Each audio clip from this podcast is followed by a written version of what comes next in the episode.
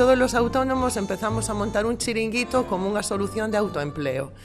Eh, é moi triste, pero é así, porque claro, eu quería dedicarme ao que eu estudiei e eu veía o mercado laboral moi oscuro e moi mal, en plan, vou a estar poñendo cafés toda a mi vida Entón, eh, hai que ser arriesgado, osado, botarse para adiante. Eu non eu facía números solo para non ter pérdidas ao principio. Era en plan, vale, con 20 alumnos pago autónomos, pago non sei que e como del aire.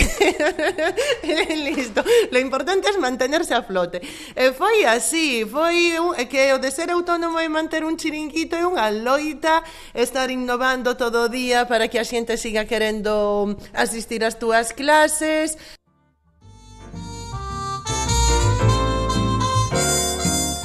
Debuxo, artesanía e educación artística conviven en Laudas Calamity, onde conflúen tres grandes grupos de traballo. Laura Bouz Artista, Artesanía de Galicia e Laboratorio de Creación.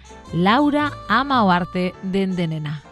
Dende os cinco anos realmente quero facer, quería sempre era pedazartes.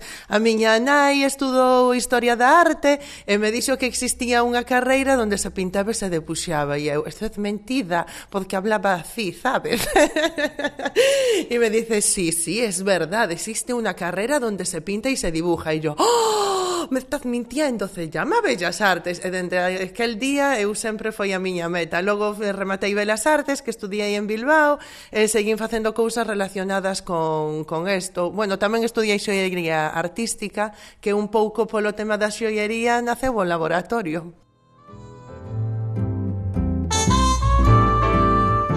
Cada día esta artista fenesa transmite ese amor aos chiquiartistas que aprenden con ilusión nos dous laboratorios de creación artística cos que contan a localidade.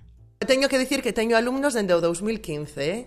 que este ese o seu octavo curso académico e siguen vindo aquí ao laboratorio.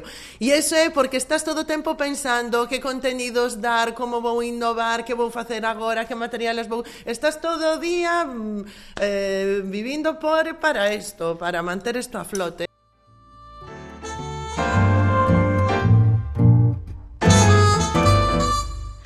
Laura quere ir máis aló coa arte dunha maneira máis creativa e entretida, onde o alumnado aprenda e se involucre. Eu a carencia que vexo no sistema educativo é que se entende, boa, primeiro xa que lle chamen plástica eh, a asignatura de artes me parece un insulto. xa, empezando por aí, eh, o único que fan é dar aos catro artistas, Sota Caballo Rey, Mondrian, eh, Frida Kahlo e, e Picasso, bueno, Picasso, si se dá Picasso, e copian. E eu quería eh, dar máis co cousas, que les coñeceran o que é arte contemporánea, entender que as cousas están relacionadas, e que a través da arte se poden dar todas as materias, dunha maneira máis creativa, eh, entre entretida, con proxectos. Entón, o que facemos aquí, por exemplo, pois agora estamos eh, cos proxectos expositivos de fin de curso, non? Entón, estamos falando dos trastornos mentales. Eh, pois a través deso estamos falando da obra do Bosco, eh, profundizamos, eh, estudiamos como é a súa simboloxía. Outra xente traballa con Luis Bourgeois, esculturas. Entón, claro, é, eh, é que é algo vivo, non é algo, venga, vamos a hacer isto. Entón a xente como estás despertando a súa curiosidade e eu como un enganche, e é como unha serie, para el próximo día continuará e eles, oh, que vamos a facer para o próximo día, como quedará a peza? Entón así vas enganchando, enganchando e eles aprenden, aprenden e se involucran.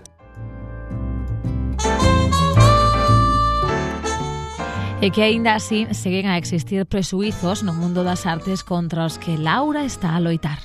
Hai nenos que eh, lles gusta arte, pero lles falta información e non o ven como unha salida laboral porque todavía hai moitísimos eh, prejuicios co tema de, de belas artes, a arte en xeral.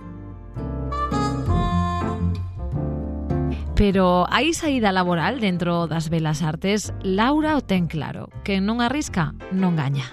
Eu penso que a ningún pai, o sea, eu digo, non, e un pai ten un fillo e lle di que quere facer enxeñería informática ou arquitectura ou medicina, e o pai, buah, super orgullosísimo, va hacer arquitectura, pero se quere facer belas artes, como non hai unha salida laboral eh, clara porque hai moitísimas salidas e ti tes que botarlle tamén creatividade e imaginación, pois a xente lle dá medo. Entón ese medo, os nenos, eu teño nenos que queren facer o mellor belas artes, pero vou facer antes outra carreira ou vou estudiar outra cousa e logo si tal xa me dedico. E eu penso que é un error porque eh, entón non van a traballar do... están perdendo a posibilidade de traballar do que é a súa paixón eh, o que lles gusta en serio. Porque se sempre o deixas para segundo plato porque como non está claro pero que está claro hoxe en día? Facer bioloxía, ingeniería química, eso te vai garantizar ter un traballo? Non, pois eu penso que o meu grande arena vai servir para que vexan que sí que pode haber unha salida laboral dentro das belas artes, non? Digo, é que hai que arriesgar, quen non arriesga non gana.